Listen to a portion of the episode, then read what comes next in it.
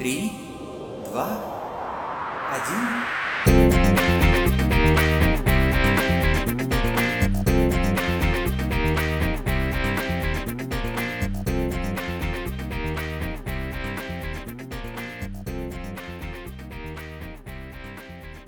Hello，大家好，Sim Privet，这里是念娃小熊电台，我是向南。我是柠檬水， 今天是我们这个电台的第一期节目，所以这期节目对于我和柠檬树老师来说，呃，都有非常重要的意义。嗯，所以我现在心情是很激动的。我相信小南老师跟我一样，一样一样很开心，很激动。对，所以现在我们这种激动激动的心情，可能会导致我们在录音过程中会有一些失误，会有一些出错的地方，对对对，所以如果呃听众朋友们听到了我们这个失误，请多多包涵，多多原谅。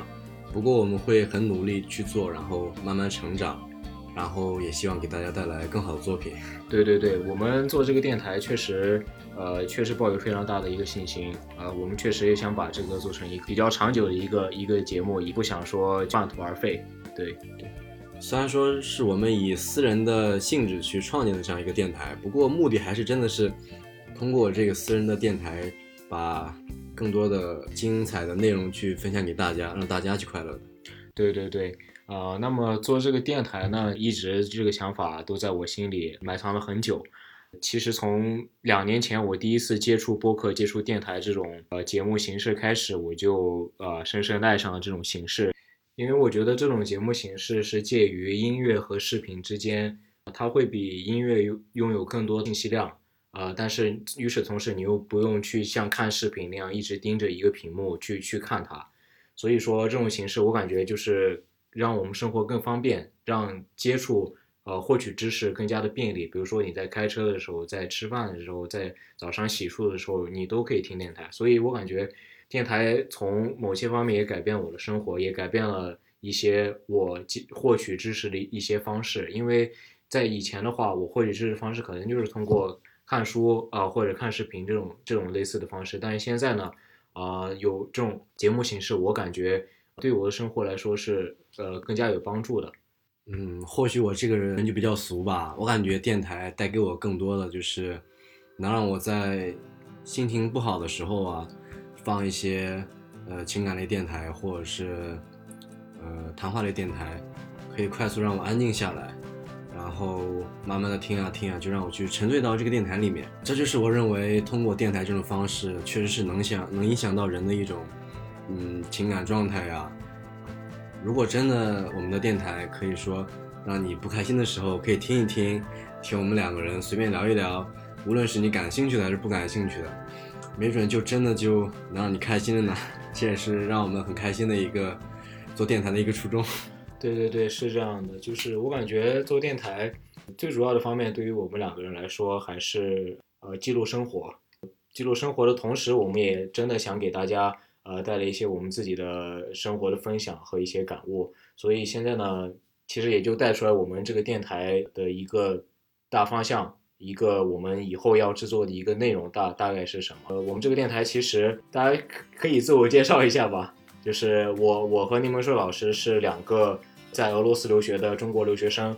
然后我和他分别已经都在俄罗斯呃留学了将近四五年的时间吧，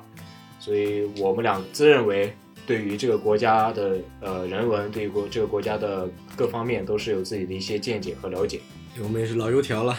对我们也是老油条，所以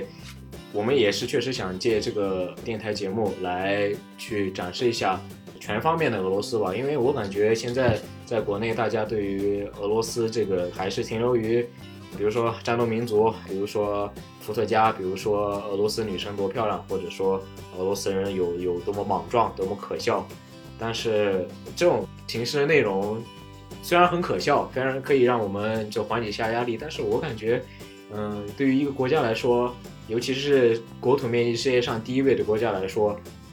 我们还是需要有更多的去了解。对对对，它确实不仅限于那几个关键词，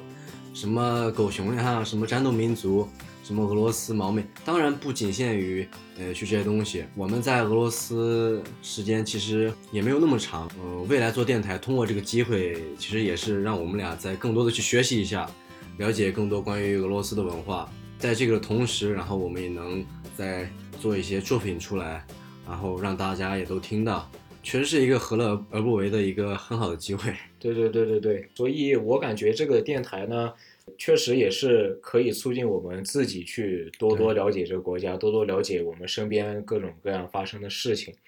所以我们在未来的节目中呢，节目形式呢也不仅仅包含于就是我们两个这样的对谈访谈的脱口秀的节目，我们也会不定时的、不定期的去请来一些，比如说俄罗斯人、俄罗斯的当地人，或者说呃另外一些非常有故事、非常有精彩生活的一些俄罗斯的中国留学生，呃，请他们过来分享一下他们在这里的一些比较有传奇色彩的一些经历。对我们有信心在后续的节目里请到一些重量级的嘉宾，比如说在别的报从商了很多年的生意人，呃，又或者是在俄罗斯留学圈，然后教育圈呃教育业里的很有权威的嗯老师吧，当然还会诶请到男同学比较感兴趣的嗯毛妹，对嗯、又或者是女同学比较感兴趣的俄罗斯小哥哥，对对。对，后期我们都会诶对他们做一些很定点的访谈。我们两个人是在俄罗斯第二大城市圣彼得堡生活学习。圣彼得有一条最大的河叫涅瓦河，所以我们就想取这个非常有象征意义的一个呃一个意向，对对来对，然后来做我们的这个节目的名字。就是那天我在想名想节目名字的时候，其实纠结了非常久非常久，迟迟不能去决定到底应该选什么名字好。我就帮他画出画出了几个不必要的选项，一些呃更更可爱的名字，所以最终决定留下一个叫聂娃小熊这么一个嗯有点可爱，但是也有点呃标志性意义的一个名字。对对对，呃，我们起念瓦小熊这个名字呢，就想呃想的是熊这个意象，还是大多数人一想到俄罗斯就会想到熊，其实取的是一个非常刻板印象的这样一个方向。但是我们的节目的这个方向是不想让它让让大家仅局局限于这个刻板印象，对对，还是想让它从这个地方去发散开来，了解这个国家的各种各样的其他其他的事情。原本这期节目呢，我们只是想做一个单纯的介绍我们这个电台的一期节目，但是呢，后来我和柠檬水老师回回听了以后，发现，呃，时长确实有点不太够，所以我们决定啊，给大家放送一些福利，一些干货。对，呃，具体是讲一些更有内容的东西。对对对，嗯所以我们想了一下，到底应该讲什么干货呢？大家现在世界上啊，大家最关注的一个话题就是全世界的一个热点。对全世界一个热点就是新型冠状病毒。那么我我觉得还是讲一下关于这方面的一些东西，你觉得呢？就拿自身经历来说吧，呃，好像从三月份开始，我记得当时印印象很深刻。当时三月份的时候还在下大雪，然后外面的环境也很差，但是当时，呃，也是要每天去上学啊。呃，当时是国内疫情是最严重的，然后每天都在关注国内的实时数据。其实，是的，然后我也会经常拿数据去和我的俄罗斯同学，我会和他说，我说现在、国内现在疫情有点严重这样。嗯，然后俄罗斯同学觉得啊，那是你们中国的事情。他说，他说俄罗斯肯定不会这样的，说俄罗斯离中国这么远啊，对，呃，而且呃，没过一段时间，其实俄罗斯的关口对中国的关口也已经封闭了，然后中人也进不来。对对对，对，当时也很有点可以说幸灾乐祸吧，可以说啊，在俄罗斯好像确实没什么问题，我们也不会有疫情影响。对，对，是是这样的，就是我因为冬天回家过年了一次，就 刚好赶上国内，呃，刚开始爆发疫情的时候，所以呃，我非常知道国内当时疫情的这个严重性。但是过了两周，我回来了以后，发现，在俄罗斯感觉大家大家没有任何人啊关注这个事情，甚至我在有一次上课的时候，有我们的一个老师问我啊、他说你们中国的这些严重的疫情真的有这回事吗？然后我当时其实挺哭笑不得的，我我说那当当然当然有这回事了，就所以你你可以见到当时他们俄罗斯人对于这个是多么的掉以轻心，多么的不重视。其实我觉得当时除了中国以外，其他国家其实大大部分国家都是这样一个一个状态，是吧？但是最戏剧化的就是我们谁都没有想到，俄罗斯早早的封闭了对中国人入境的这个限制，直到意大利开始成为了全欧洲，嗯，又爆发了一个传染源。后来就通过呃第一个病例、第二个病例，然后当时还有三个人的时候，全俄罗斯只有三个人的时候，我就和我的俄罗斯好朋友说：“我说，哎，俄罗斯有三个人了，你看我们会不会有点危险？我认为这个传染性很强，然后会不会呃大规模爆发？”嗯那几乎和每个俄罗斯人来说，他们很不屑一顾的，然后觉得这都是很扯。对，后来又过了两天，就从三个到五十个，又到一百人了。嗯其实到一百个人的时候，我当时即使我和我身边的中国朋友说，他们甚至也有点很无所谓。是呃，再加上俄罗斯地广人稀，呃，也不会说爆发几十万这样，肯定不会的，嗯肯定不会超过中国。嗯但是呢，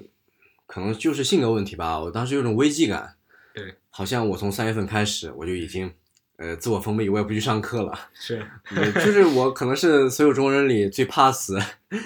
嗯，可以这样说。然后也是最早自我隔离那一批。我从一百个人的时候我就已经开始旷课，时间证明我的选择是是对的。对对对，半个月之后，从直接从一百就升到几千，嗯，从彼得堡一例两例也到几百几千这样，对慢慢慢慢到四月份，对，呃，甚至说就开始全面去呃餐厅歇业啊，然后学校也停课，也停授课了。对，这是一个一开始是没有遇到的一个结果。对，是这样的。呃，其实我觉得俄罗斯人在呃疫情爆发前和爆发后的整体来说，他们的整个心态来说，我个人认为没有多么大的变化。就是说，他们在呃疫情之前的感觉就是没有所谓，就是别人家着火了，跟我们家完全没有关系。但是慢慢的在在三月中旬的时候，自己国家也开始慢慢病例呈一曲线方式上涨了以后，虽然说跟其他所有国家采取的措施是一样的，但是呃措施是有，实际上我们在这里生活的学学生，我们自己可以亲亲眼看到，自己可以感受到，就是他们商店有些饭馆是关了，但是他们还是按照原来的那种生活方式在生活。对对他们的地铁其实一直都是没有关的，对对对一直还是都开着的。呃，而且也没有人说去选择一自愿的去戴口罩，对的，甚至说我当时去坐地铁，我戴了口罩的时候，哦，甚至我当时没戴口罩，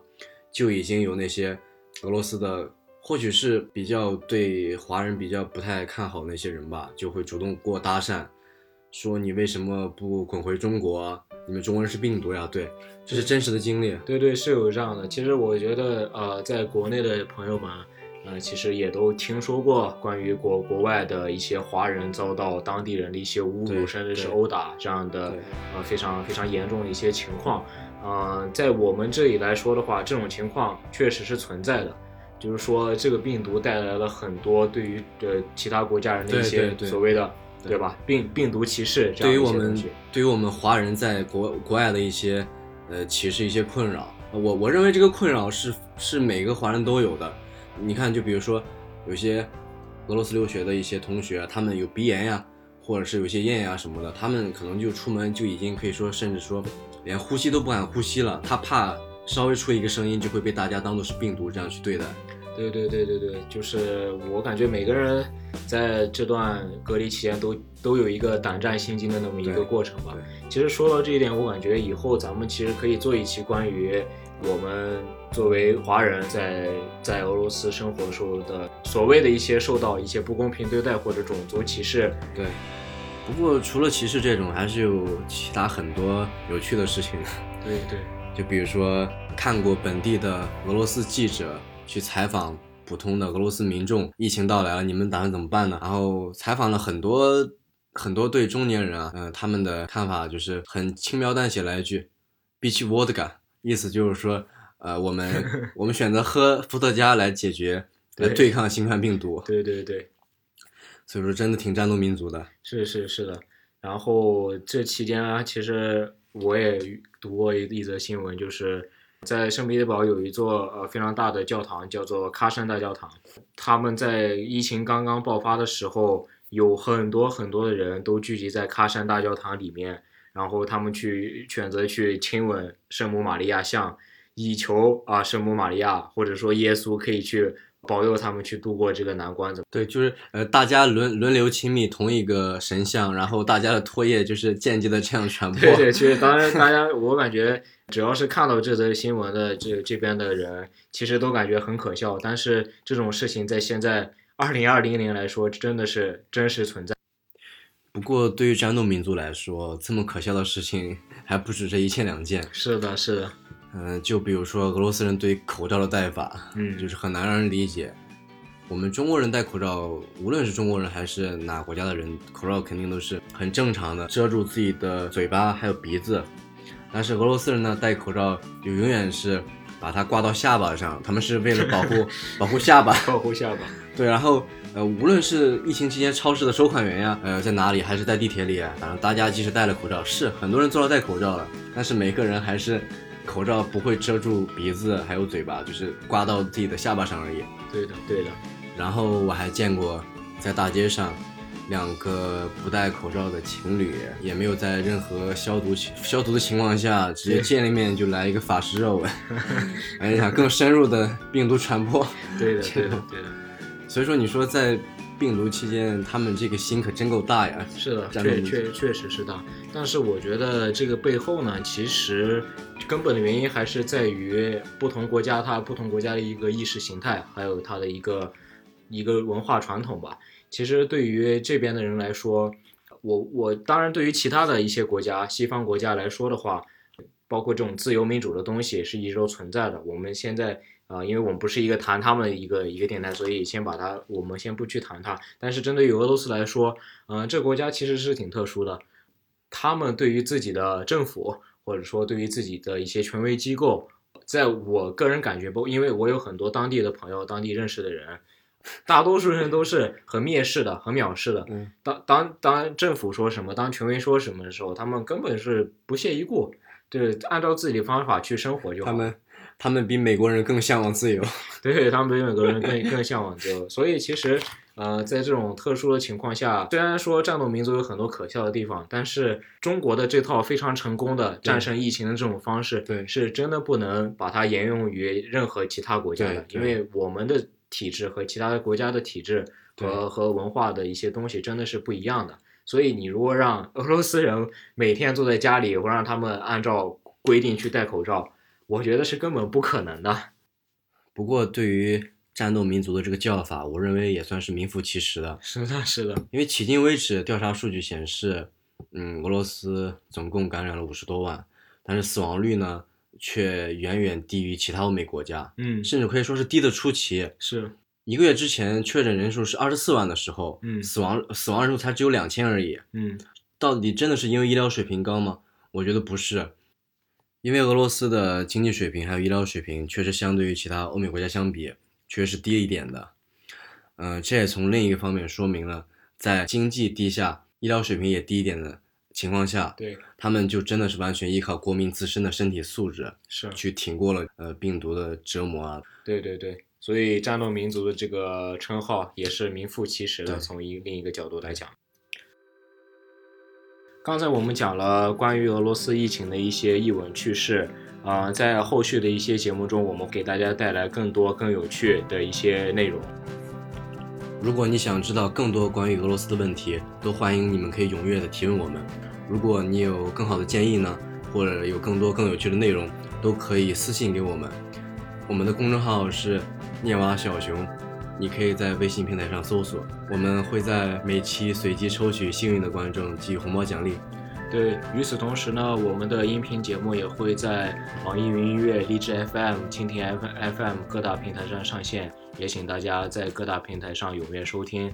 那么今天的节目就是这样。今天由于这是我们的第一期节目，如果有各种各样的失误的话，请各位听众多多包涵，多多谅解。虽然很舍不得，但还是要和大家说再见了。谢谢大家，大家再见。 До свидания。